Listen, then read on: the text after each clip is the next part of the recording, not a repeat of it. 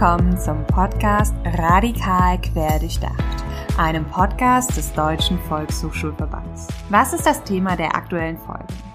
Heute habe ich Nava Zarabian zu Besuch. Sie ist Bildungsreferentin bei der Anne Frank Bildungsstätte in Frankfurt und leitet hier das Projekt Dem Hass begegnen Empowerment gegen Hass im Netz.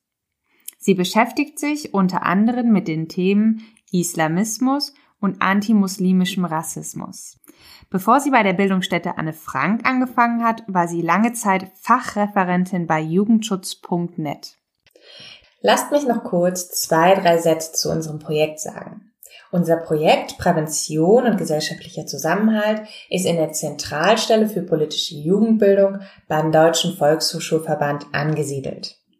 Meine Kollegin Anne Leni und ich, Adrian Schmeil, interviewen in diesem Podcast Expertinnen aus Wissenschaft und Praxis.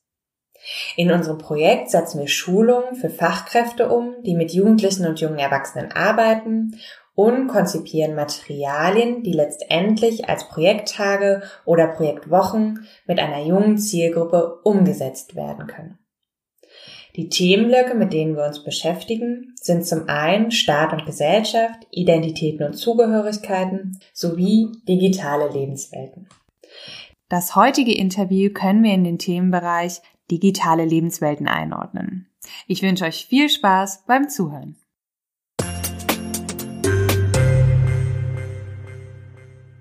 Herzlich willkommen, Nava. Hallo, schön, dass ich dabei sein darf. Nava, erstmal zu dir. Ähm, Im Vorfeld in meiner Recherche habe ich gelesen, dass du Islam und Musikwissenschaft studiert hast und für das Online-Magazin hiphop.net geschrieben hast.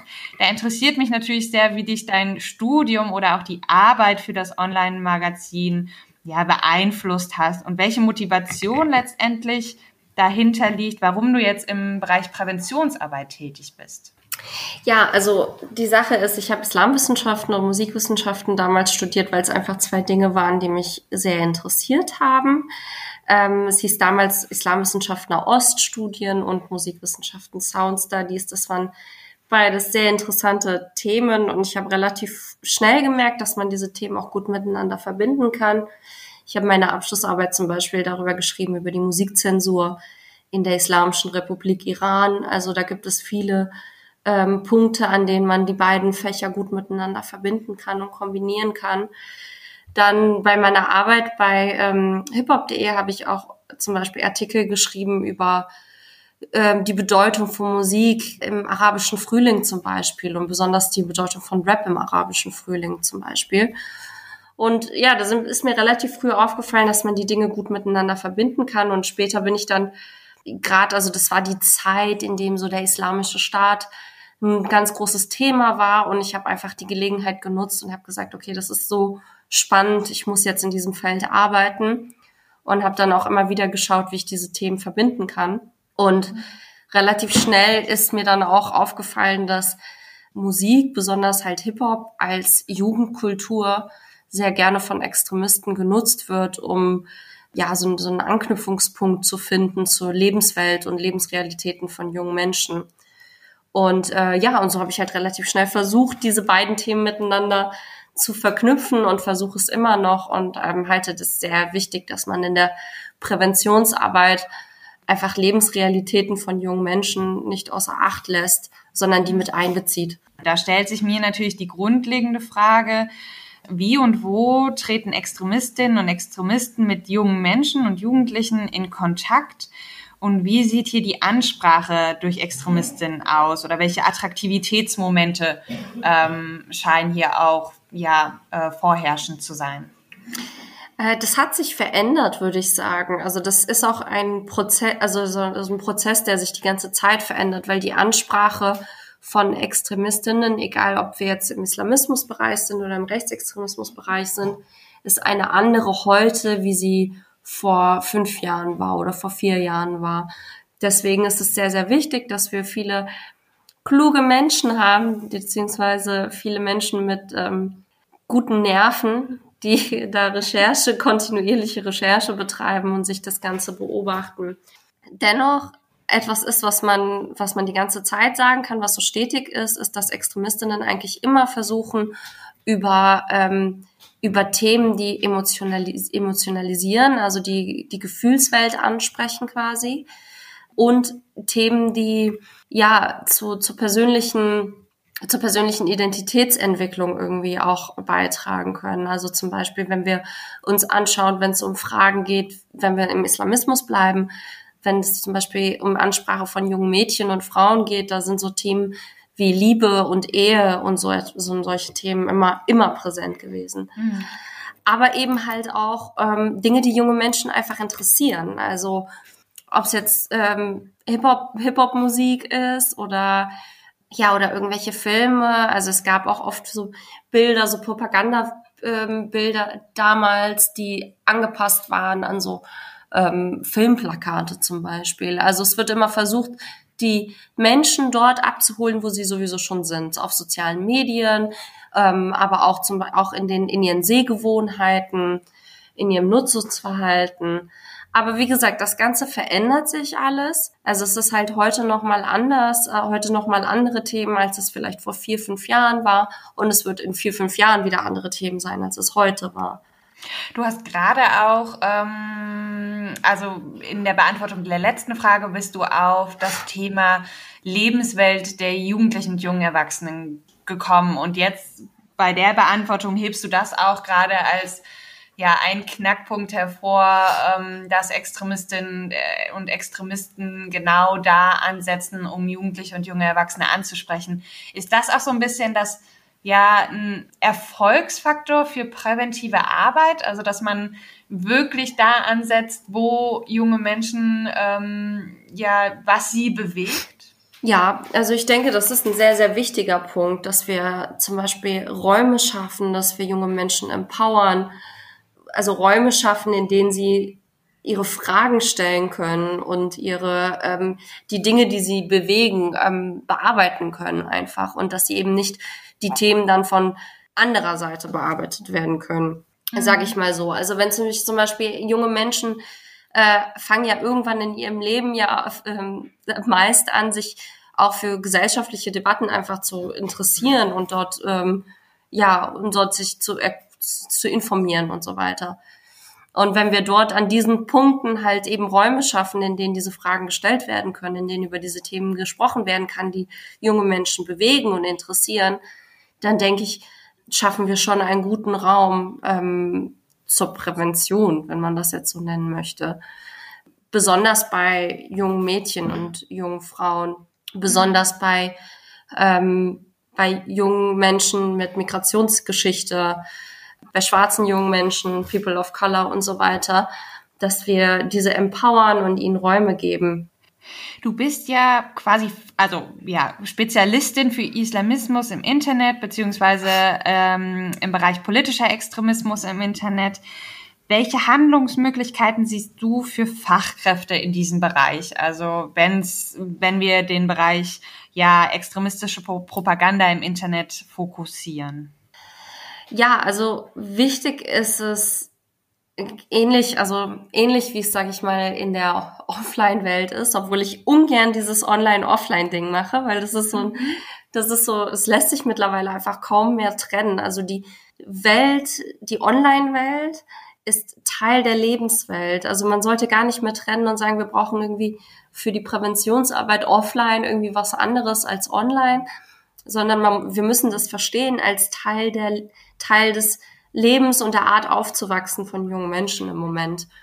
Da gilt eigentlich dasselbe wie im Offline zuhören und Fragen stellen und schauen, wo ist gerade der Bedarf. Also ist da gerade der Bedarf, über gewisse Themen zu sprechen oder ist da gerade der Bedarf, dass wir vielleicht ähm, Medien, mehr Medienkompetenz fördern für junge Menschen, aber ich denke auch für Fachkräfte, die sollten auch ähm, ihre Medienkompetenzen soweit es geht, irgendwie immer wieder. Ich weiß, es ist ein, äh, es geht, es geht schnell voran.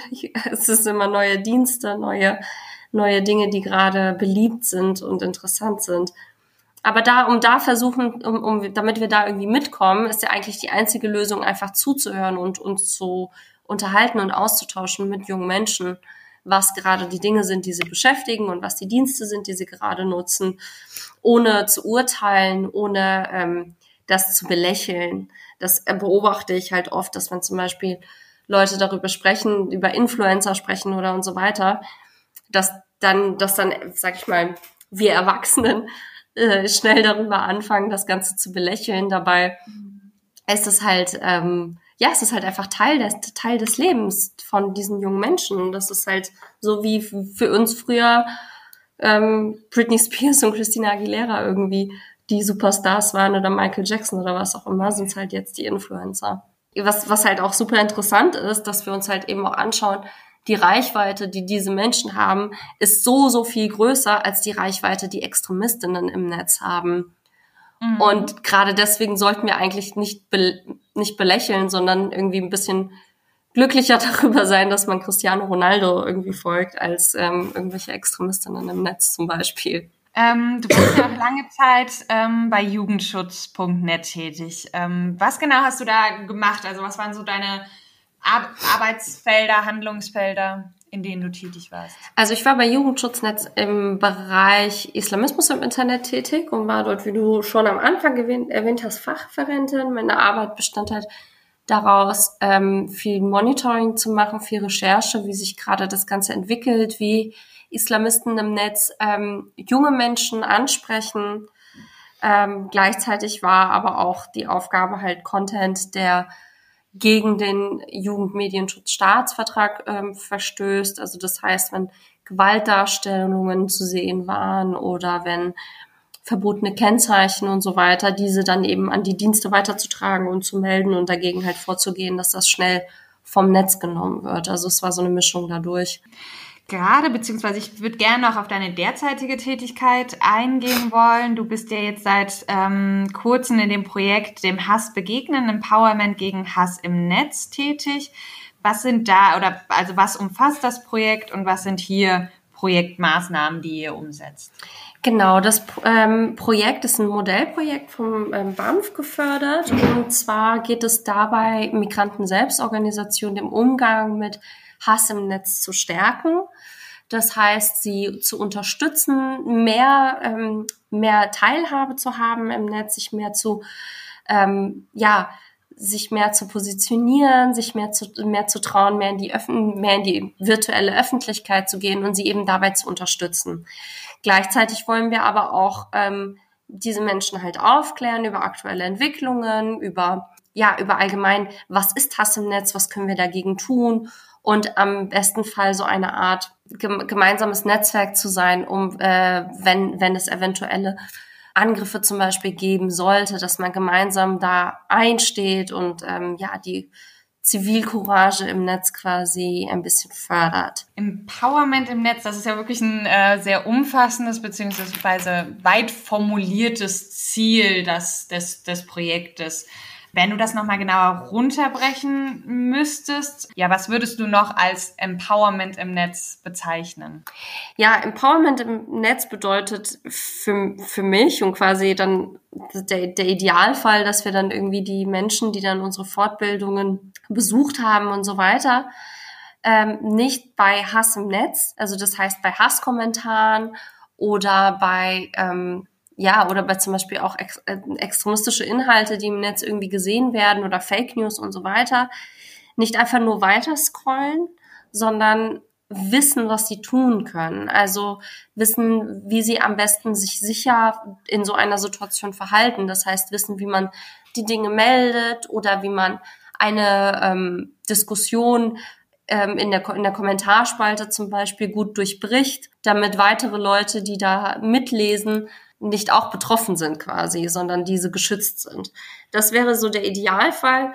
dass Empowerment halt das bedeutet, dass man, wenn man solche, wenn man schlimme Kommentare sieht oder schlimme Beiträge sieht, nicht einfach weiter scrollt und sich denkt, oh mein Gott, sondern wirklich aktiv was dagegen tut und dann am besten in einer idealen Welt ähm, wir das Ganze ein bisschen besser hinkriegen und weniger Hass im Netz ähm, findbar ist, besonders eben auch für junge Menschen. Und ähm, ja, das ist so das, das ist so der, der, mhm. das idealistische Ziel davon. Ähm, du beschäftigst dich ja ebenso mit dem Thema antimuslimischer Rassismus. Gerne würde ich hier auf die Frage eingehen, wie betroffene Personen gestärkt werden können. Also mhm. welche Möglichkeiten siehst du im Kontext deiner Arbeit bei der Anne Frank Bildungsstätte, aber auch als ja als Referentin der Präventionsarbeit im Allgemeinen? Also antimuslimischer Rassismus ist in den letzten Jahren ein sehr, sehr großes Thema und ähm, das haben eben nicht nur rechtspopulistische Parteien für sich dieses Thema gekapert, sondern auch ähm, Extremisten nutzen dieses Thema für, dich, für sich. Also nicht nur Nazis, sage ich jetzt mal, oder Rechtsextreme, sondern auch zum ähm, Islamisten nutzen das Thema, indem sie halt jungen Menschen damit klar machen wollen, dass wenn ähm, anti, wenn antimuslimische antimuslimische Narrative oder antimuslimischer Rassismus irgendwo stattfindet, dass sie dann jungen Menschen klar machen wollen, jungen muslimischen Menschen, ihr seid hier nicht gewollt.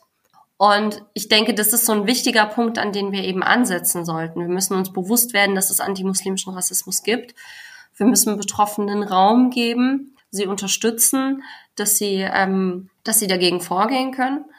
Mhm. Ähm, das, wir müssen aber auch viel aufklären über das Thema. Ich denke, vielen Menschen ist auch nicht klar, dass das in unserer in unserer Gesellschaft stattfindet und dass viele Menschen davon betroffen sind, indem sie dann eben aufgrund von äh, von, von antimuslimischem Rassismus dann keine Wohnung finden oder schlechtere Noten in der Schule bekommen. Also da gibt es ja auch viele Studien dazu.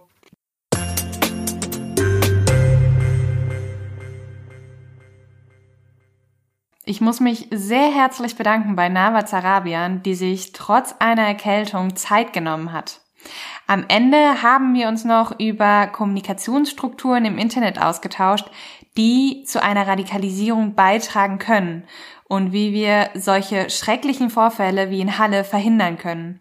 Das werden wir in einer weiteren Podcast-Folge noch einmal aufgreifen. Nava hatte noch einen sehr herzlichen Appell an unsere Zuhörenden.